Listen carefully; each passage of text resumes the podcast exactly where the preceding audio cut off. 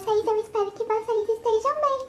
Nada melhor do que começar a semana bem e o melhor jeito para isso é através da nossa querida e amada fotografia, não é mesmo? Uhul! Separei uma frase incrível do fotógrafo Rafael Correia Batista que diz assim: Fotografar é conseguir capturar o que existe atrás do que se vê.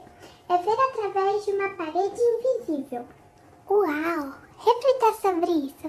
Fotografe e conte muitas histórias durante a sua semana. Beijos da raposa e até a próxima. Tchau! Tchau, tchau, tchau, tchau. Tchau!